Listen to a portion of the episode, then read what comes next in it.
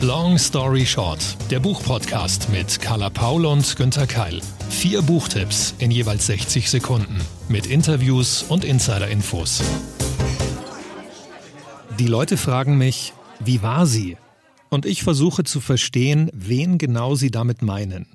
Wie war sie als normaler Mensch, wenn sie Pantoffeln trug und Marmeladentoast aß? Also gut, hier ist sie, Catherine Odell, wie sie Frühstück macht, wie sie dem Kühlschrank und den anderen Schränken ein Frühstück abtrotzt. Wo ist sie? Wo ist sie?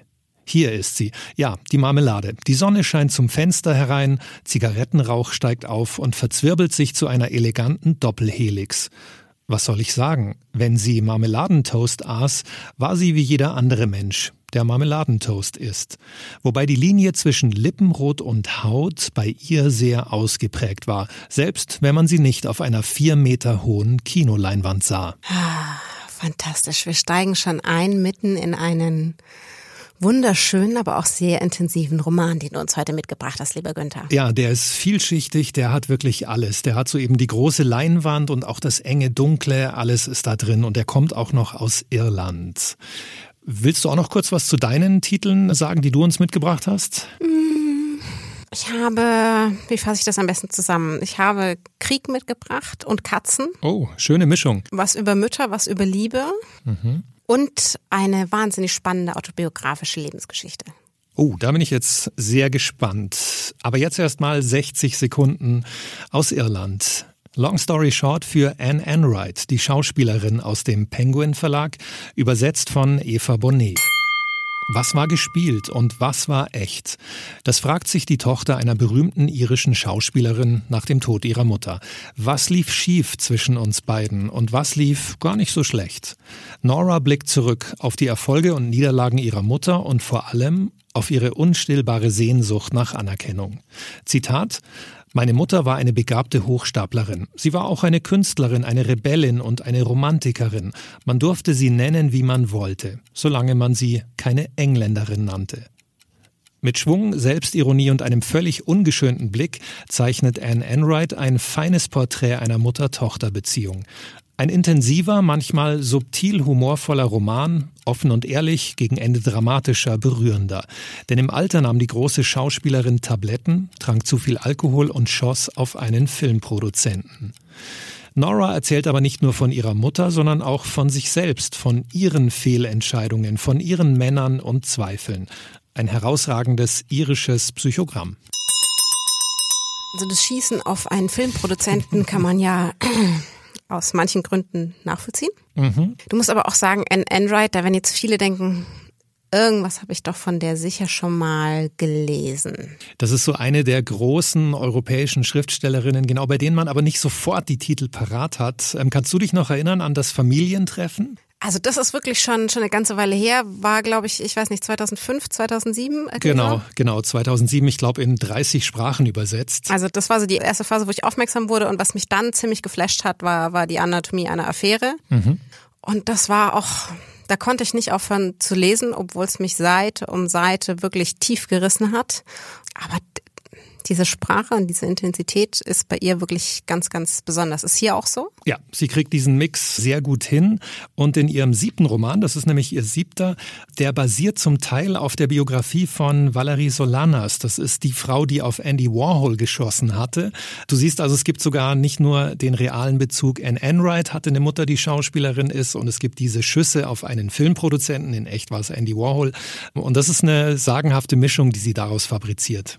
Da ist ja aber auch ganz schön viel Deprimierendes drin. Ja, wobei deprimierend, ich habe es gar nicht als deprimierend empfunden, aber natürlich als so die, auch die harten Seiten eines Lebens. Nicht nur der Glamour, auch der Schauspielerin und nicht nur die schönen Momente zwischen Tochter und Mutter, sondern eben auch das Dunkle. Ja, also du hast schon recht, es geht auch um Selbsthass, es geht um Vergewaltigung, um Magengeschwüre, um Drama, um Wut, alles, was natürlich auch in so einem Schauspielerinnenleben drin sein muss. Jetzt würde ich gern sagen, ich habe ein bisschen mehr gute Laune mitgebracht. aber? aber wie du weißt, wie auch die Zuhörerinnen wissen, ähm, finde ich eben auch, dass Literatur dafür da ist, um aufmerksam zu machen, um Menschen nicht allein zu lassen, um ihnen Halt zu geben und vielleicht Bücher auch ans Ende, andere Ende der Welt zu schicken und damit Nachrichten, um zu sagen, du bist mit dem, was du durchmachst, nicht alleine. Mhm. Immer sehr wichtig, finde ich auch. Und ich glaube, so prominent wie die Schauspielerin, die Anne Enright beschreibt, ist, sind auch die Autorinnen, die du uns gleich vorstellen wirst. Genau.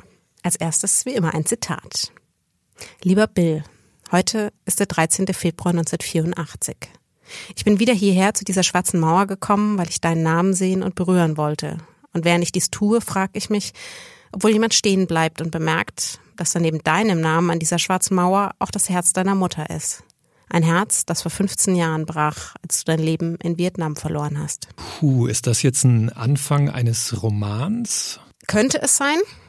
Klingt tatsächlich so, ist aber eigentlich ein Sachbuch und ganz anders, als du wahrscheinlich denkst. Also das ist nur ein Teilausschnitt von einem Brief und ähm, vor, vor einigen Jahren, du kennst vielleicht auch Sean Ascher, hat einen mhm. ziemlich großen Briefband herausgegeben namens Letters of Note. Mhm. Und das waren ganz berühmte Liebesbriefe und, und Briefe von berühmten Persönlichkeiten, habe ich schon ganz, ganz oft empfohlen. Ist ein wunderschönes Geschenk da leidet und liebt man tatsächlich noch viel mit. Das war zu der Zeit, als man sich eben noch richtig Mühe gab beim Briefeschreiben. Und nun gibt es diesen Grundband mit berühmten Liebesbriefen als auch weitere Bücher. Und dieses Zitat, das stammt aus dem Band mit den Kriegsbriefen.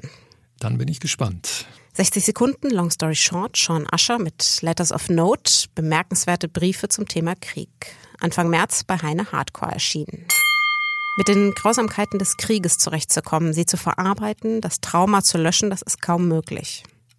Was aber im Umgang hilft, das ist der Austausch miteinander, das schriftliche Festhalten der Trauer, des Entsetzens, das Teilen des Schmerzes und des Erlebten. Wütend, traurig, entsetzt, sehnsuchtsvoll. Sean Ascher hat in seiner Letters of Note-Reihe diesmal 30 Briefe von Schriftstellerinnen, Journalistinnen, Politikerinnen, Täterinnen und Opfer versammelt.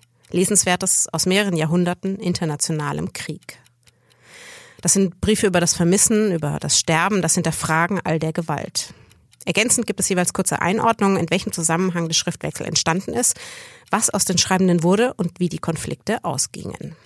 Knapp 200 Seiten zum Nachlesen, zum Nachdenken über das, was geschah, damit es nie wieder geschehen möge. Da taucht man also ganz offensichtlich richtig ein in diese individuellen persönlichen Schicksale und, und den Austausch, die Kommunikation. Genau, es sind wirklich Briefe, die sind völlig aus der Luft gegriffen. Es wird aber im Kontext dazu immer erklärt, wer mhm. schreibt da jetzt an wen. Also ist es eine Kriegsreporterin an eine Politikerin zum Beispiel. An Eleanor Roosevelt ist ein Brief drin. Es sind aber auch ganz viele Autoren, die darüber schreiben. Es sind auch tatsächlich Soldaten, die aus dem Krieg schreiben und, und, und, ganz gemischt durch die Jahrhunderte.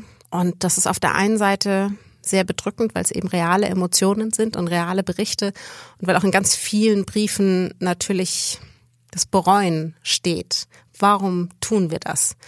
Und es ist ein einziges Zeugnis von, von Gewalt, aber auch von der Liebe auf der anderen Seite. Also von den Menschen, die da eben vermissen, die zurück wollen zu ihrer Familie, die leiden und die wissen, dass das der falsche Weg ist. Das heißt also, es ist eben doch nicht nur Krieg, weil ich habe mich von Anfang an gefragt aus dieser wunderschönen Reihe, warum hast du dir unbedingt jetzt den Krieg ausgerechnet, den Krieg ausgesucht? Also ich fand das am wichtigsten und am beeindruckendsten. Und ich zugeben muss, dass mir die Covergestaltung, dafür liebe Zuhörerinnen müssen jetzt in die Buchhandlung gehen oder mal auf die Random House Seite. Für die anderen Bände dieser Reihe finde ich die Covergestaltung gut. In diesem Fall ist sie mir ein bisschen zu kitschig. Aber da gibt's jetzt eben auch Letters of Note, Katzen, Musik, Liebe und Mütter. Alles ist sehr, sehr hochwertig ausgesucht und gestaltet. Also das perfekte Geschenk tatsächlich entweder für, für dich oder für einen selbst oder für Menschen, die man gern hat. Finde ich wirklich alles sehr, sehr lesenswert und ist eine tolle Reihe. Und mir ging das so, dass ich eben bei all diesen Briefen dann auch immer wieder neue Persönlichkeiten kennenlerne, die man so vielleicht noch nicht auf dem Schirm hatte. Und dann kann man ein bisschen nachrecherchieren und stoßt auf weitere Bücher. Das ähm, artet bei mir dann immer etwas aus. Macht mir aber viel Freude. Also wenn man auch mal nicht eben so, so lange Text am Stück lesen mhm. muss und Romane, sondern immer mal wieder blättern und sich inspirieren lassen kann. Dafür ist das hier wirklich perfekt geeignet. Mhm, kann ich mir gut vorstellen, aber habe ich dich jetzt gerade richtig verstanden? Katzen? Also gibt es auch eine komplette Ausgabe Letters of Note rund um Katzen? Das ist ein Wunderpunkt, Günther. Es gibt ein... Warum? Weil kein Hund es, dabei es ist? Es gibt oder? ein Letters of Note Sonderband rund um Katzen, aber nicht über Hunde. Mensch. Ich äh, finde es ganz gut, dass dir das auch so negativ aufgefallen ist. An dieser Stelle, ich kann mir keine logische Erklärung dafür vorstellen. Bin mir auch sicher, dass der Heine Verlag das der einzige Grund dafür ist, dass sie sich einfach aufgrund von Abermillionen Liebeserklärungen an mhm. Hunde nicht für eine sinnvolle Auswahl entscheiden konnten. Zugegebenermaßen auch liebe Grüße an äh, den Verlagsleiter Markus Nägele, der da, glaube ich, auch etwas voreingenommen ist, mhm, wenn man so, so seine Facebook-Seite anguckt. Aber ich werde da auch mal bei der Redaktion einfach mal meine Unterstützung anbieten, dass ja. natürlich dieses Missverhältnis bald ausgeräumt wird. Ja, also finde ich sehr gut, weil das Hundeexpertin Carla Paul da nicht eingebunden wird. Verstehe ich nicht. Genau, ja. also spätestens ab Herbst oder nächstem Jahr gehe ich total fest davon aus, dass es auch ein Letters of Note Hunde geben wird. Absolut. Ein Hund und eine Carla ist immer unterwegs gemeinsam, auch im Zug. Und wir beide, das hast du, glaube ich, in unserer vorigen Folge auch schon gesagt, dass du innerhalb Deutschlands sowieso nur noch Bahn fährst. Genau. Ich mache das auch bei unseren Auftritten, wenn wir unterwegs sind für die Show, immer nur Bahn fahren, niemals den Flieger benutzen. Auto mache ich bei solchen Gelegenheiten auch überhaupt nicht. Und jetzt kommt's. Man hört das schon im Hintergrund. Das dürfte dich auch freuen. Das klingt nach Bahnfahren. Das klingt vor allen Dingen nach den schönen alten Zügen. Genau, ja. Und das hat einen bestimmten Grund, denn wir kommen jetzt zu unseren beiden Backlist-Titeln und ich habe einen rausgesucht, der komplett während einer Bahnfahrt spielt. 60 Sekunden, Long Story Short für Jean-Philippe Blondel, 6.41 Uhr, übersetzt von Anne Braun. Dieses schmale französische Taschenbuch ist etwas ganz Besonderes. Die Handlung spielt ausschließlich in einem Zugabteil. Der Zeitraum umfasst nur anderthalb Stunden. Um 6.41 Uhr fährt ein Vorortzug nach Paris und kurz nach der Abfahrt sitzen zufällig zwei Menschen nebeneinander, die sich 27 Jahre lang nicht gesehen haben. Cécile und Philippe. Sie waren einmal ein Paar, für vier Monate nur als 20-Jährige. Da sie im Streit auseinandergegangen waren, hatten sie seitdem keinen Kontakt mehr. Nun sitzen sie sich also gegenüber. Doch sie tun so, als ob sie sich nicht kennen. Zu sehr nagen Schuldgefühle, Scham und Unsicherheiten an ihnen. Beide sind in ihre Gedanken versunken. Wie war das damals noch bei der Trennung? Sollen sie vergessen und vergeben? Hätten sie sich jetzt, heute überhaupt noch was zu sagen? Jean-Philippe Blondel erzählt die Handlung abwechselnd aus Cécils und Philippes Perspektive. Alles spielt sich in den Köpfen und Herzen der beiden ab. Ein faszinierendes Kammerspiel in kurzen Kapiteln, in klarer, präziser Prosa. Perfekte Bahnlektüre für mich. Das klingt sehr spannend und äh, da nimmt man doch die eine oder andere Verspätung vielleicht sogar gern in Kauf. Stimmt. Ich weiß gar nicht, wie es bei den Franzosen ist, ob die ähnlich verspätungsgeplagt sind wie bei uns. Mir macht es eigentlich gar nichts, wenn ich eben ein gutes Buch dabei habe. Mhm. Ein gutes Buch habe ich auch noch mitgebracht, und zwar Deborah Feldman mit Unorthodox. Aha, einen autobiografischen Roman, ist das richtig? Genau. Hat mich wahnsinnig beeindruckt. Ist erstmals 2016 hier in Deutschland erschienen, in einem eher kleineren Verlag, dem Berliner Sezessionsverlag. Und war dann ein riesiger Erfolg, was auch in der internationalen Presseberichterstattung lag. Inzwischen ist auch mit Überbitten so eine Art Nachfolger erschienen. Und weshalb ich es jetzt nochmal raushole, Ende März kommt der Roman nämlich in einer filmischen Umsetzung als vierteilige Miniserie auf Netflix. Mhm, schon interessant, aber ich weiß ja, wie du zu Literaturverfilmungen stehst. Nicht besonders positiv, aber so, jetzt kommt's. Erstens war die Autorin mit am Dreh beteiligt und dann wurde das Drehbuch von zwei tollen Frauen geschrieben, von Anna Winger und Alexa Karolinski und in der Regie mit Maria Schrader.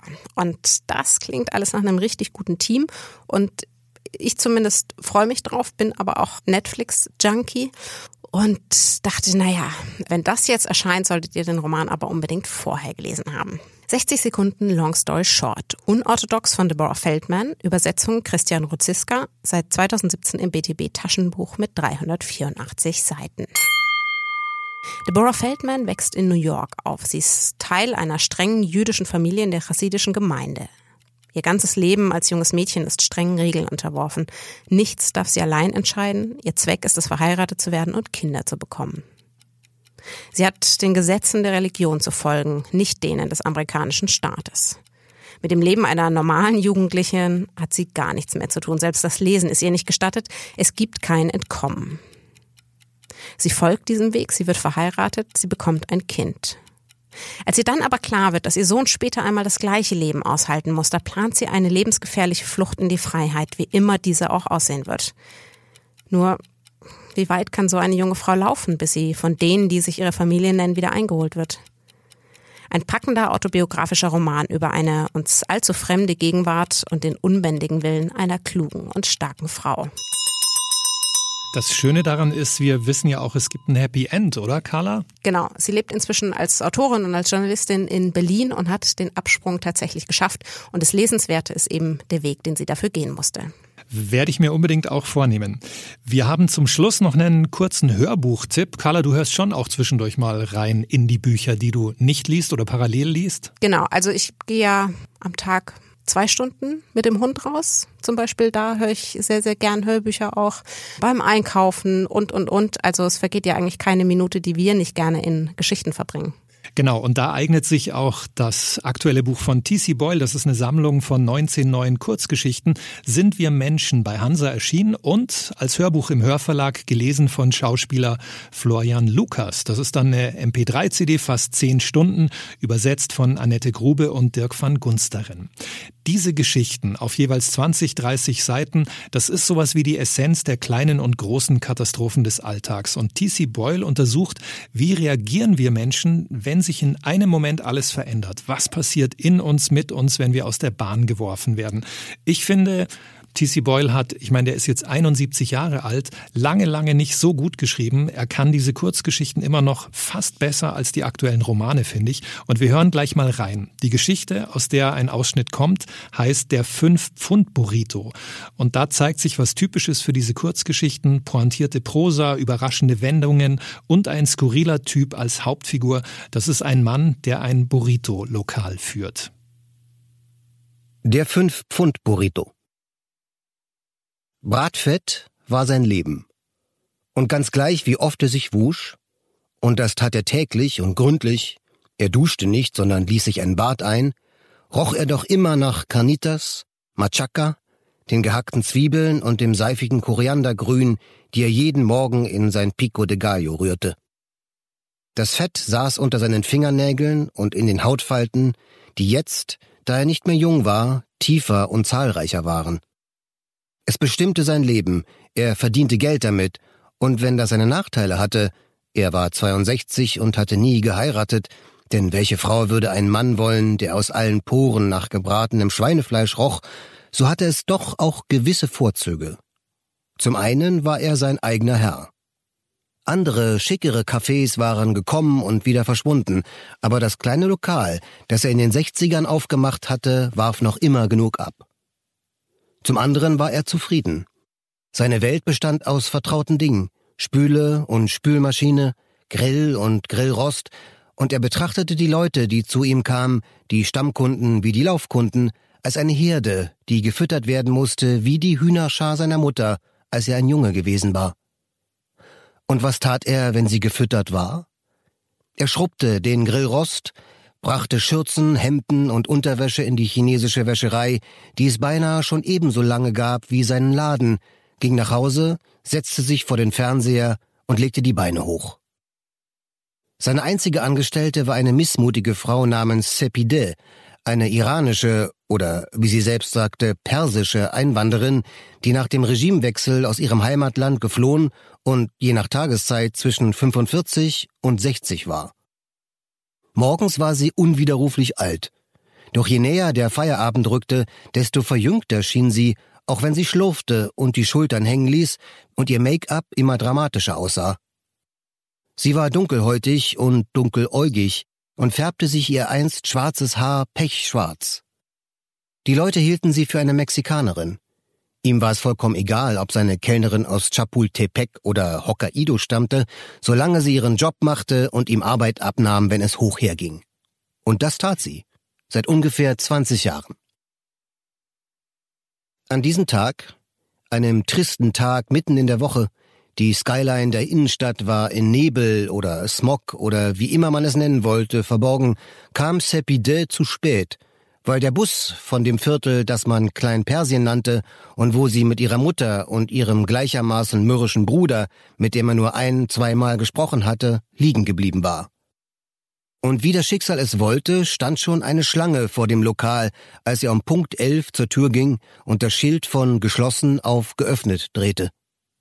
Die Kunden strömten herein, die meisten waren vertraute Gesichter, und als sie sich an die Theke setzten und an den sechs Tischen, die entlang der hinteren Wand unter dem gerahmten Schwarz-Weiß-Foto eines toten Präsidenten aufgereiht waren, ihre Zeitungen entfalteten, Laptops aufklappten und Tablets aufstellten, nahm er die Bestellungen auf.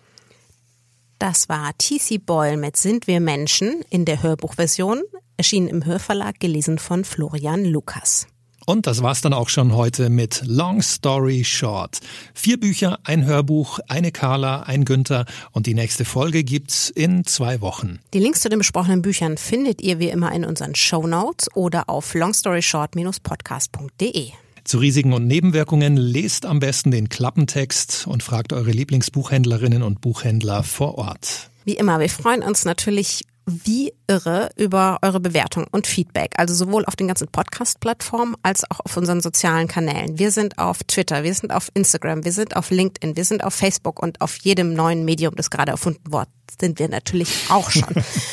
Also meldet euch, schickt uns kurze Nachrichten, schickt uns Screenshots, wo und wie ihr uns gerade hört und bewertet uns. Wir freuen uns sehr und natürlich auch ein Dankeschön an alle, die das bisher schon getan haben. Ganz genau. Long Story Short ist eine Kooperation zwischen Carla Paul, Günter Keil und der Verlagsgruppe Random House.